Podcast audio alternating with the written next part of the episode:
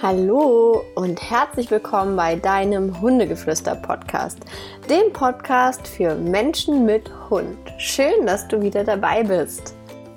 In der heutigen Podcast-Folge habe ich kein festes Thema, sondern ich habe eure Fragen im Gepäck. Ich habe schon wahnsinnig tolle Rezensionen, Bewertungen, Nachrichten und alles Mögliche von euch bekommen. Und hier und da waren da doch schon einige Fragen dabei. Und deshalb habe ich mir gedacht, mache ich doch direkt mal eine Podcast-Folge daraus. Denn ich möchte das jetzt immer öfter mal machen, weil ich mache den Podcast ja für euch und möchte euch helfen. Und deshalb beantworte ich hier auch sehr, sehr gerne eure Fragen. Also schießt immer los, gerne via Instagram. Unter Ricarda Kreikmann findet ihr mich dort. Da könnt ihr mir einfach eure Fragen schicken.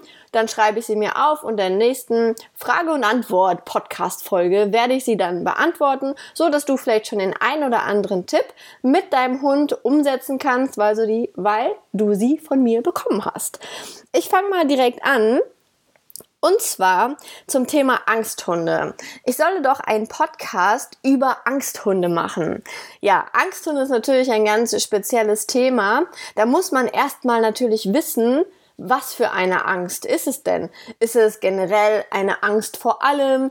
Hat, sind es spezifische Ängste? Woher kommt die Angst? Ist es ein Hund, der eine schlimme Vorgeschichte hat, dadurch, dass er zum Beispiel ein ähm, Auslandshund ist?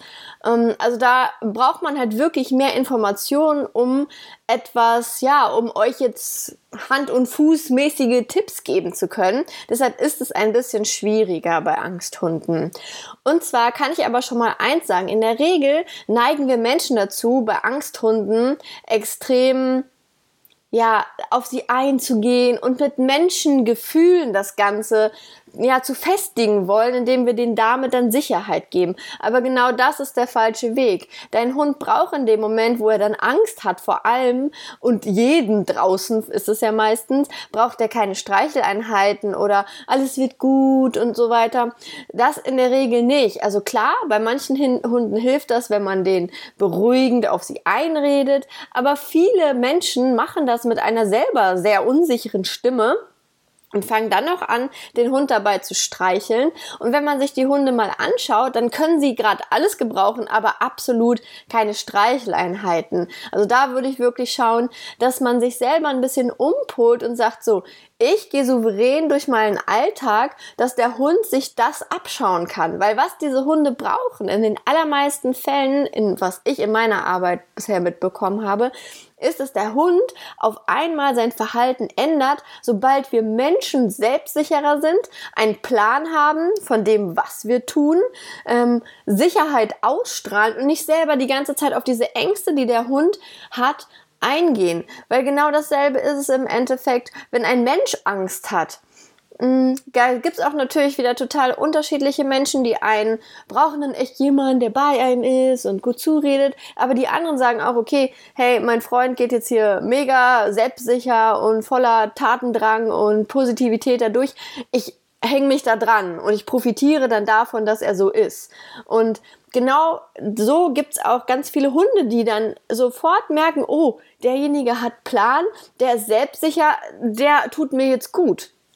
Das merke ich oft, wenn ich Menschen ins Training kriege mit einem unsicheren Hund, dass die selber sehr unsicher sind. Ganz oft hat man die Konstellation, dass man einen Hundebesitzer hat, der seinen ersten Hund hat und dann ist das direkt ein Hund mit einer wirklich traurigen Vorgeschichte, der total Angst hat und dann dieser unerfahrene Hundemensch auch gar total überfordert ist mit der Situation und dem Hund gar nicht richtig helfen kann. Und das habe ich ganz, ganz oft und das ist da kann ich euch nur empfehlen, sucht euch einen guten Hundetrainer, der mit euch individuell arbeitet. Eine Gruppenstunde wird für diesen Hund viel, viel, viel zu viel sein. Also wirklich lieber einen Hundetrainer bestellen, dort zusammen treffen in ruhiger Umgebung und dann zusammen selbstsicherer werden. Der Hund soll selbstsicherer werden und vor allem aber einfach du. Du solltest selbstsicher sein, solltest einen Plan für dich im Kopf haben, solltest ganz viel Wissen dir aneignen, was so in der Hundepsyche los ist, wie Hundepsyche funktioniert dass man dann darauf eingehen kann. Weil diese Hunde sind wirklich in vielen Situationen speziell. Die einen ziehen sich komplett zurück und wollen am liebsten, wenn man aussteigt, direkt wieder unterm Auto verschwinden. Und die anderen fangen aber früher oder später an, dann wirklich nach vorne zu gehen und die Sachen, vor denen sie Angst haben, zu verbellen. Und das ist natürlich ein ganz schmaler Grad, auf dem man da wandert, wo man extrem ja, gefühlvoll, aber souverän ähm, ja, drauf eingehen sollte. Und was ich auch immer für ganz wichtig halte, dass dieser Hund Strukturen bekommt. Dass zum Beispiel eine Technik an der Leine immer so gemacht wird. Dass er weiß, hey, es ist immer eine, eine Schleppleine dran, ich werde abgesichert, ich habe Regeln, es gibt Spiele ähm, zusammen. Also es wird zumindest angeboten, wird dann muss man gucken, ob der Hund es annehmen möchte oder nicht. Aber dass man auf jeden Fall Strukturen hat. Die brauchen ganz viel Sicherheit und Strukturen geben Sicherheit. Also kann ich euch nur empfehlen, gebt eurem Hund Struktur und Sicherheit, seid souverän, seid positiv, fangt nicht selber an, ängstlich zu sein oder negativ zu sein. Positiv, souverän, cool, und los geht's und dann individuell auf das Thema deines Hundes eingehen mit einem netten, tollen, positiven Hundetrainer bei dir vor Ort, der vielleicht auch schon mal Erfahrung mit Angsthunden hatte, mit denen gearbeitet hat und schon Erfolge erzielt hat. Das wäre auf jeden Fall sehr gut und das würde ich auch, wenn du deinen Hundetrainer dir dann suchst, wirklich beim Erstgespräch am Telefon direkt schon fragen, hast du schon mal mit Angsthunden gearbeitet? Wie ist da deine Prognose? Lasst euch ruhig schon mal am Telefon ein bisschen was erzählen, wie derjenige dann so arbeitet, damit ihr auch einen kleinen Einblick bekommt, ob das zu euch passt. Genau, das zum Thema Angsthunde. Und dann bin ich auch direkt bei der nächsten Frage. Ähm, das passt ganz gut auch zusammen. Ein Rasse- oder ein Auslandshund? Was würdest du empfehlen? Oder wie sind deine Erfahrungen? Also, ganz häufig muss aber nicht sein, ähm, haben Hunde, die aus dem Ausland kommen, natürlich eine Vorgeschichte. Bei einigen, weil sie vielleicht ähm, recht früh dann in ein gutes Tierheim gekommen sind, dort vor Ort oder direkt äh, Menschenzugang haben, kann das alles noch gut gehen. Aber zum Beispiel, wenn ihr einen Hund habt, das habe ich einfach auch schon sehr oft erlebt, ein Hund, der da wirklich fünf Jahre frei gelebt hat. Klar, vielleicht auf Müllkippen auf der Straße und ähm, aber er war immer frei diese Hunde kommen mir persönlich sehr oft gar nicht wirklich glücklich vor. Dann kommen sie hier an, weil man sie retten wollte, aber sie verstehen überhaupt nicht, warum sie jetzt auf einmal an einer Leine sind, warum sie in einer Wohnung leben, warum sie mit Menschen, die sie doch sonst immer gehasst haben, weil sie irgendwie beworfen worden von Menschen oder sonst was, die jetzt auf einmal mit diesen Menschen, wo sie fünf Jahre lang mehr oder weniger schlechte Erfahrungen hatten, äh, in einer Wohnung leben sollen. Also diese Hunde haben es extrem schwer, äh, hier anzukommen oder auch den Menschen zu vertrauen. Und ganz oft können sie auch niemals wirklich Freilauf genießen, weil sobald man sie ableint, gehen sie los in die Freiheit und wollen eigentlich gar nicht wirklich zurück. Deshalb sage ich immer, schön, wenn du den Gedanken hast, hey, ich will einem Auslandshund ein gutes Zuhause geben und ähm, will das so machen, Finde ich auf jeden Fall super, wenn man die Intention hat, aber lasse dir von mir gesagt sein, sieh zu, dass du schon Erfahrung hast, dass du vielleicht schon mal einen Hund mit aufgezogen hast, dass du wirklich Background hast, dass du halt nicht daran gehst und wirklich gar keine Ahnung von Hunden hast, dass du individuell so kleine Sachen erkennst, wenn ein Hund, dass du Angst von Aggression unterscheiden kannst, dass du solche Dinge einfach kannst, dass du Hunde in der Kommunikation untereinander ein bisschen verstehen kannst, damit du siehst, wann muss ich meinem Hund Schutz geben, aber wann übertreibt er es einfach auch total oder wann braucht er mal ein klares Nein. Ähm, ich finde, wenn man sich einen Auslandshund holt, sollte man schon ein bisschen Erfahrung einfach mitbringen oder sich wirklich sehr, sehr gut schulen lassen. Ja, und deshalb, das ist so mein, mein Eindruck zu den Auslandshunden, die ich kennengelernt habe. Klar bekomme ich meistens natürlich die, die ein Problem haben, zu sehen. Es gibt auch ganz tolle andere Hunde, wo alles super gelaufen ist. Deshalb, es ist immer so eine kleine Wundertüte, so ein Auslandshund. Ähm, dessen muss man sich einfach bewusst sein. Es ist wie wenn man ein Kind adoptiert. Ähm, kann sein, dass das ein ganz normales Kind ist, mit dem du super zurechtkommst und der sich ganz, das sich ganz schnell anpasst, aber es kann auch echt ein Kind sein mit einer schlimmen ähm, ja, Vorgeschichte, wo Gewalt im Spiel war und so weiter und dieser, dieses Kind deinem Ehemann niemals vertrauen kann, weil er ein, weil es einfach so eine tiefgehende psychische, ja, Belastung in sich trägt, was vielleicht dieser Hund auch haben kann. So, das weiß man aber nun mal vorher nicht. Ähm, der kann uns das nicht sagen, was genau passiert ist. Und die Menschen, die den Hund da irgendwo rausholen, die wissen es auch nicht hundertprozentig, was mit dem Tier passiert ist. Hm, also das ist immer so ein bisschen im Hinterkopf zu behalten.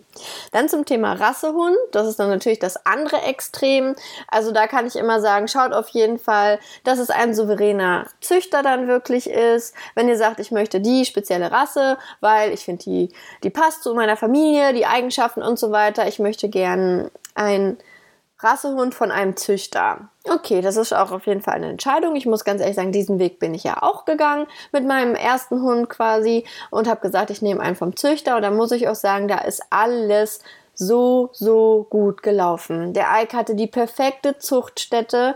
Der ist im ja, äh, Mai ist er geboren, das heißt, der ist im Sommer geboren, der war die ganze Zeit draußen, der hat nicht einmal in das Haus, wo der Züchter war, gepieselt, weil er die ganze Zeit mit, mit der Familie draußen sein konnte, also mit dem Züchter, der Züchterin, das war ein älteres Ehepaar, ähm, die hatten keine Kleinkinder mehr zu Hause, die haben sich echt diesen Hunden gewidmet und der Ei konnte den ganzen Tag draußen spielen und ähm, ja, war richtig schön angeschlossen an der Familie, da kamen auch mal Kinder, aber nie zu viel, er hat ganz viele Unter Hintergründe ähm, kennengelernt. Er hat schon mit acht Wochen dann so die ersten kleinen Spaziergänge mit dem ganzen Wurf gemacht. Ähm, die haben ganz toll idyllisch gewohnt. Und da muss ich echt sagen, da ist alles super gegangen. Die haben für die Welpen frisch gekocht.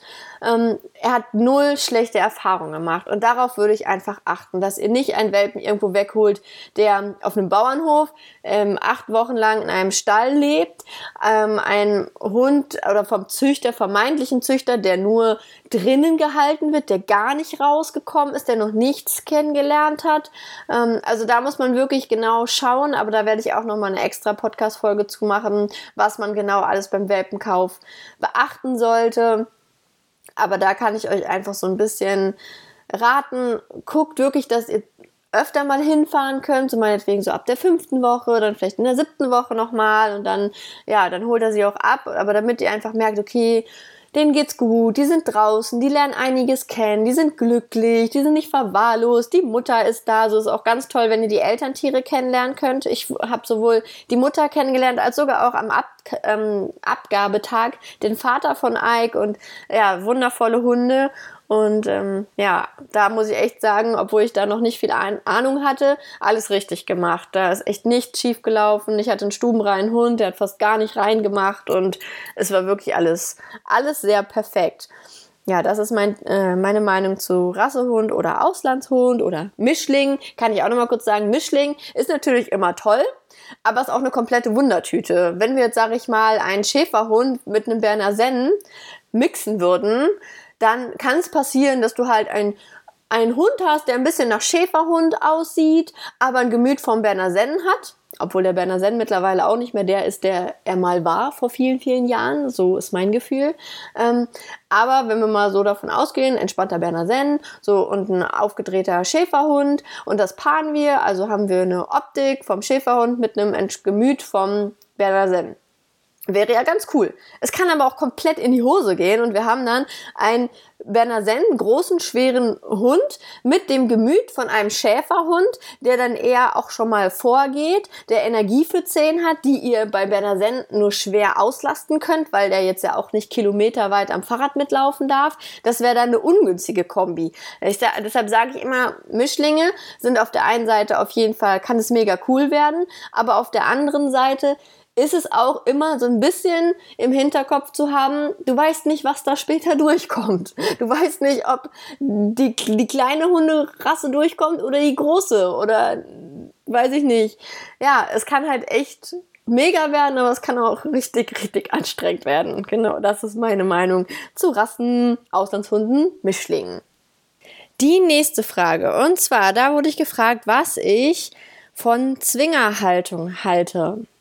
Ja, auch wenn ich mir jetzt damit absolut keine Freund, Freunde machen werde, aber von Zwingerhaltung halte ich absolut gar nichts. In meinen Augen ist ein Hund ein vollwertiges Familienmitglied und ich würde mein Kind auch nicht draußen im Garten im, keine Ahnung, Wohnwagen schlafen lassen. Ich bin ein Mensch, der seinen Hund sehr gerne bei sich hat.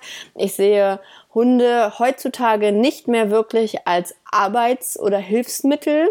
Definitiv nicht. Für mich ist das ja ein Familienmitglied, was vollwertig ähm, behandelt wird. Und ich könnte auch niemals mir vorstellen, den Hund auszusperren. Ähm, also ich weiß nicht, ob dieser Hund, wozu die Frage gehört, ob da jetzt dann mehrere Hunde im Zwinger leben. Wenn er alleine leben würde, dann würde ich das fast sagen, grenzt an Tierquälerei.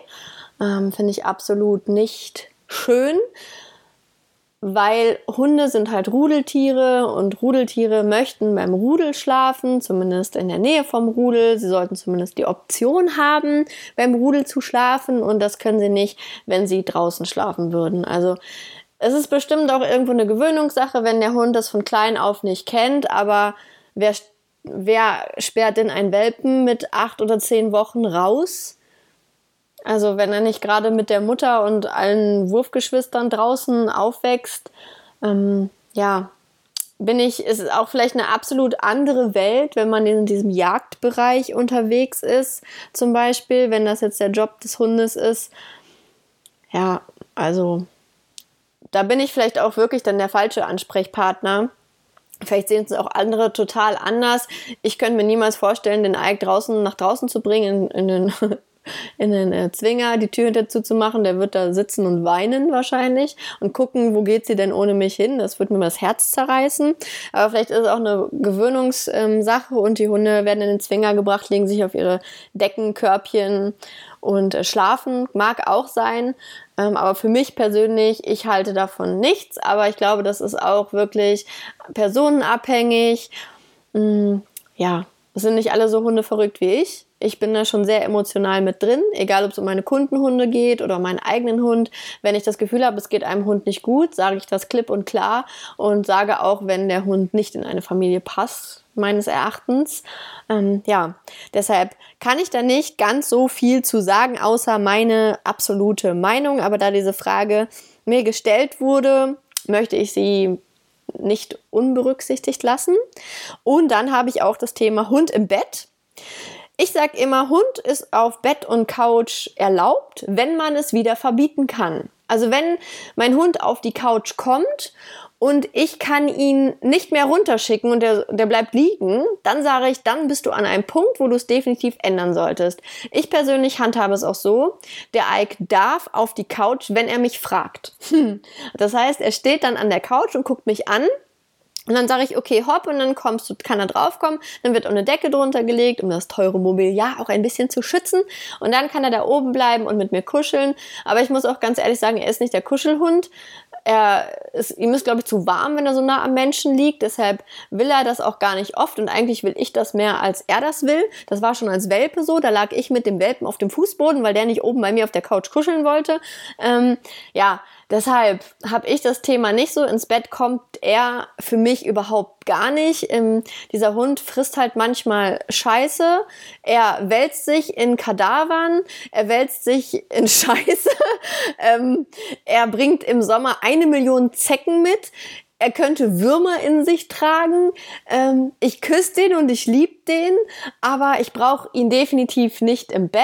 Das ist so meine Sache. Ich weiß auch, dass das andere Menschen anders sehen und das ist auch vollkommen okay. Das soll jeder machen, ähm, wie er das gern hätte. Ich hatte auch damals das Bedürfnis, als ich Single war, dass ich den Ike liebend gerne jeden Abend bei mir im Bett gehabt hätte. Zwar auf der Tagesdecke, nicht unter meiner Bettdecke, aber zumindest auf der Tagesdecke, damit ich mal ranrutschen und kuscheln könnte. Aber ja, wie gesagt, es kann jeder für sich entscheiden und du solltest es von heute auf morgen wieder abschaffen können. Wenn du das kannst, dann sage ich, habe ich da kein Problem mit. Wenn der Hund irgendwann auf der Couch steht und dich anbellt oder irgendwas von dir will und es einklagt, dann habt ihr, dann habt ihr, ja, habt ihr ein Problem. Das müsst ihr klären. Und so stehe ich zu Couch, Bett, Zwinger. Das sind meine Ansichten dazu. In der nächsten Frage wurde ich bezüglich Jagdhunde gefragt. Äh, ähm, die Frage erschließt mich nicht ganz. Ich sollte nur was zum Thema Jagdhunde sagen. Da ist jetzt die Frage, ist das ein Arbeitsjagdhund, der wirklich mit dem Jäger auf die Arbeit, also in die Arbeit geht. Wenn der Hund wirklich schön arbeiten darf und das alles sehr freiwillig ist und so will to please und der Hund, der wirklich ja seiner Art gerecht arbeiten darf, finde ich es tendenziell gut. Sobald aber der Hund irgendwie mit Gewalt, Strom oder irgendwas gearbeitet wird, bin ich raus aus der Nummer, finde ich scheiße, sage ich ganz ehrlich. Mhm. Ansonsten finde ich sehr gut, wenn man eine Bracke, ein Beagle, ein Drahthaar hat, dass man sagt, hey, mit dem gehe ich arbeiten, mit dem nehme ich auf die Jagd, super, weil dafür ist er halt einfach gemacht und alles andere ist dann ein bisschen schwieriger, weil man extrem viel machen muss, um den Hund auszulasten. Ähm, deshalb finde ich tendenziell ist ganz gut. Also für die Dame, die mir diese Frage gestellt hat, kontaktiere mich mal bitte gerne auf Instagram, weil ich finde das Thema Jagd total interessant und würde mich da super gerne mal drüber austauschen. Also wenn hier irgendein Jäger unter euch ist, der seinen Hund jagdlich führt, ich würde sehr gerne mal mehr einen Einblick darüber bekommen, wie so ein Tier, so ein Hund in dem Fall gearbeitet wird und würde mich super gerne mal austauschen via Telefon und da so einen Einblick bekommen. Vielleicht hast du auch Lust, hier in den Podcast zu kommen und wir machen mal ein Interview. Also dementsprechend einmal Aufruf an alle, wenn du irgendjemand bist, der mit Hunden arbeitet, sei es Tierheilpraktiker, Hundefriseur, alles Mögliche oder auch ein Hundetrainerkollege, der auf, sich auf irgendwas spezialisiert hat, dann bitte schreib mich doch per Instagram an und dann können wir uns mal connecten und dann hole ich dich als Interviewgast gerne hier rein und wir quatschen mal darüber. Also hier das von meiner Seite. Wenn dein Hund aber jagen sollte, dein privater Hund, dein Otto Normal, mein Hund jagt, kann ich nur eins sagen, viel wie Training, artgerechte Auslastung und den Hund in Wäldern nicht ableihen. Mehr kann man da wirklich nicht machen. Schleppleintraining ist auf jeden Fall angesagt. Das solltest du machen. Du solltest deinen Hund auslasten mit Nasenarbeit, wirklich aktiver Nasenarbeit. Da ist auch das Mantrailen wirklich sehr, sehr gut. Da hat mein Hund ja zumindest aufgehört zu stöbern.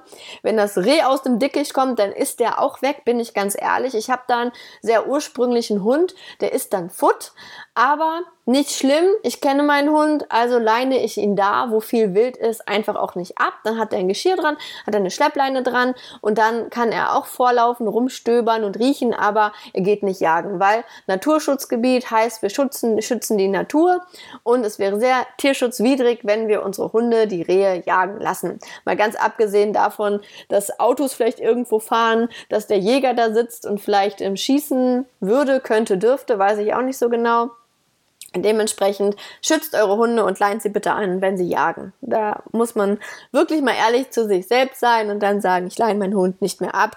Und am Strand, wie, also ich wohne ja hier oben an der Ostsee, am Strand kann er wetzen, da gibt's, habe ich noch nie einen Reh gesehen, habe ich noch nie einen Hasen gesehen, da gibt's Möwen, die sind dem aber egal. Und am Strand kann er rennen und Spaß haben oder auch am Feld, da gibt's vielleicht auch mal Hasen, aber am Feld lasse ich ihn auch schon mal rennen, weil da sehe ich das grob, wenn da irgendwas ist und dann kann er da auch mal rennen. Also es gibt immer Möglichkeiten, wo man seinen Hund rennen lassen kann. Dann habe ich noch das wundervolle Thema kastrieren oder nicht. Ja, ganz oft gestellte Frage. Möchte ich mich erstmal kurz halten, weil man kann da Stunden drüber reden. Und zwar, eine Kastration ist eigentlich nur laut Tierschutzgesetz erlaubt, wenn es einen medizinischen Grund dafür gibt. Das heißt, ein Tierarzt darf keinen Hund einfach so, weil der Mensch es gern so hätte oder weil es einfacher wäre, einen Hund kastrieren. So ist die Gesetzeslage.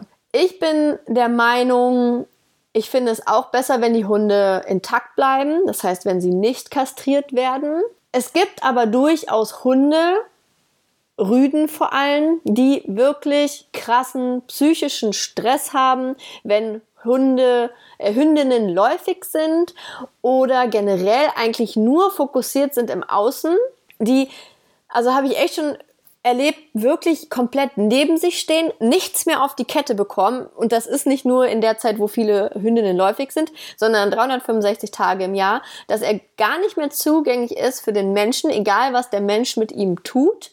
Und da würde ich es in Betracht ziehen.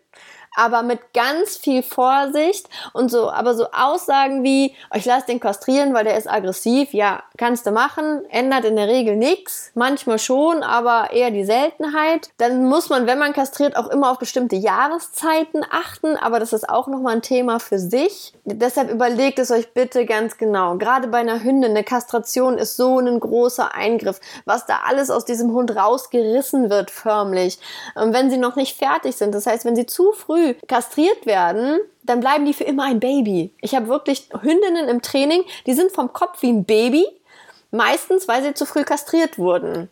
Und da kann ich euch nur den Tipp geben bei einer Hündin, wartet, wenn es unbedingt irgendwie sein muss, mindestens zwei bis drei Läufigkeiten ab. Bitte. Damit die fertig sind in ihrem Köpfchen. Sonst habt ihr für immer ein Baby. Das ist halt auch nicht so cool. Ja, dann gibt es noch ganz viele Punkte, aber das waren erstmal die wichtigen, die ich euch mitgeben möchte, damit ihr das so ein bisschen im Hinterkopf habt. Und auch wenn ihr gerade zuhört und dieses Thema nicht habt, hört euch mein Gelaber an, speichert es ab und dann könnt ihr es nämlich beim nächsten Mal, wenn ihr irgendwo jemanden trifft und erzählt, ja, mein Bello wird nächste Woche kastriert, erstmal sagen, ja, warum denn? So. Damit ihr meine Message weiter verbreitet. Das wäre der Wahnsinn, kann ich euch sagen. Genau. Weil wir jetzt schon so lange hier am, oder ich hier so lange am Quatschen bin, mache ich nur noch ein Thema. Und zwar das Thema Hilfe, Ricarda, mein Hund bellt ständig. Was kann ich tun? Ja, würde ich dir gerne beantworten. Aber kann ich nicht, denn ich kenne deinen Hund nicht und ich weiß nicht, was sein Problem ist. Es kann sein, dass er dich anschreit, Mutter, mach mal hin, ich will das und das von dir, komm mal aus dem Quark. Es kann sein, dass er wirklich frustriert ist. Es kann sein, dass er ja richtig einfach was zu tun haben will. Es kann sein, dass er mit dir schimpft. Es kann sein, dass er einfach angespannt ist. Es kann Protest sein es kann richtig, richtig viel sein. Es kann eine Aufforderung sein. Es kann ein, ein Jodeln, ein Bellen sein, weil er alleine ist und das nicht gelernt hat, runterzukommen, zu entspannen. Das kann alles sein. Deshalb so ein Bellen. Ein Bellen ist nicht immer ein Bellen. Ein Bellen ist ganz oft, ja, mit irgendeiner Intention dahinter. Aber meistens ist Bellen nicht so das beste Zeichen. Bellen ist immer, irgendwas stimmt da nicht. Irgendwas, irgendein Problem hat er, irgendwas will er. Wenn wir mal tief in uns reinhören, wissen wir eigentlich ganz genau, was unser Hund uns sagt. Das ist ja das Verrückte. Eigentlich brauchst du dafür keinen Hundetrainer, sondern du weißt es in der Regel ganz genau. So das erste Gefühl, was man kriegt, wenn der Hund einen anbellt, wenn zum Beispiel so ein negatives Gefühl ist, wo du so denkst, boah, irgendwie fühle mich, als würde mich gerade einer anschnauzen, dann ist das genau das Richtige. Oder wenn, das hat der Ike manchmal, der stellt sich vor mir und macht so, da weiß ich genau, na, der will jetzt spielen. Ich habe aber gerade keine Lust. Ich sitze gerade eben auf der Couch und bin von der Arbeit heimgekommen. Naja, aber mein Hundeherz lässt mich dann natürlich aufstehen und nochmal mit ihm spielen. Natürlich, wenn er dann die Klappe gehalten hat. Ich stehe erst dann auf, wenn er sich irgendwo hingelegt hat, Ruhe gegeben hat. Dann stehe ich auf und frage ihn, na, wollen wir noch spielen? Ähm, aber das darf man natürlich auch nicht jedes Mal machen, weil wir wollen ja nicht, dass unsere Hunde uns erziehen. Dementsprechend, wenn die bellen, weil die irgendwas von dir wollen, dann sag nein, ah, ah auf die Decke oder leg dich mal hin, hau ab, ich will das jetzt gerade nicht. Also wir müssen uns nicht von unseren Hunden auffordern lassen, irgendwas zu tun, weil sonst haben sie uns dressiert und nicht andersrum. Genau. Und damit möchte ich diese Frage und Antwort Podcast Folge beenden. Ich möchte dich an dieser Stelle nochmal mitgeben, dass du mir super, super gerne deine Fragen per Instagram, das ist am einfachsten, du findest mich unter Ricarda Kreikmann, habe ich auch in den Show Notes einmal nochmal reingeschrieben, ist ja nicht so der leichteste Name mit Doppel-C in der Mitte bei Ricarda und CK am Ende bei Kreikmann. Dementsprechend schau doch gerne in die Show Notes ähm, rein und dann folgt mir gerne bei Instagram und schreib mir dort deine Fragen und sag, Ricarda, nächste äh, Frage und Antwort Podcast Folge, bitte nimm doch mal dieses Thema rein. Vielleicht ist das Thema auch so cool, dass ich eine ganze Folge draus mache. Wie gesagt, ich mache den Podcast ja für euch, also stellt mir eure Fragen. Ich wünsche euch noch einen wundervollen Tag mit hoffentlich ganz viel Sonne. Hier an der Ostsee ist gerade schönstes Sommer-Frühlingswetter. Bis zum nächsten Podcast. Auf Wiederhören!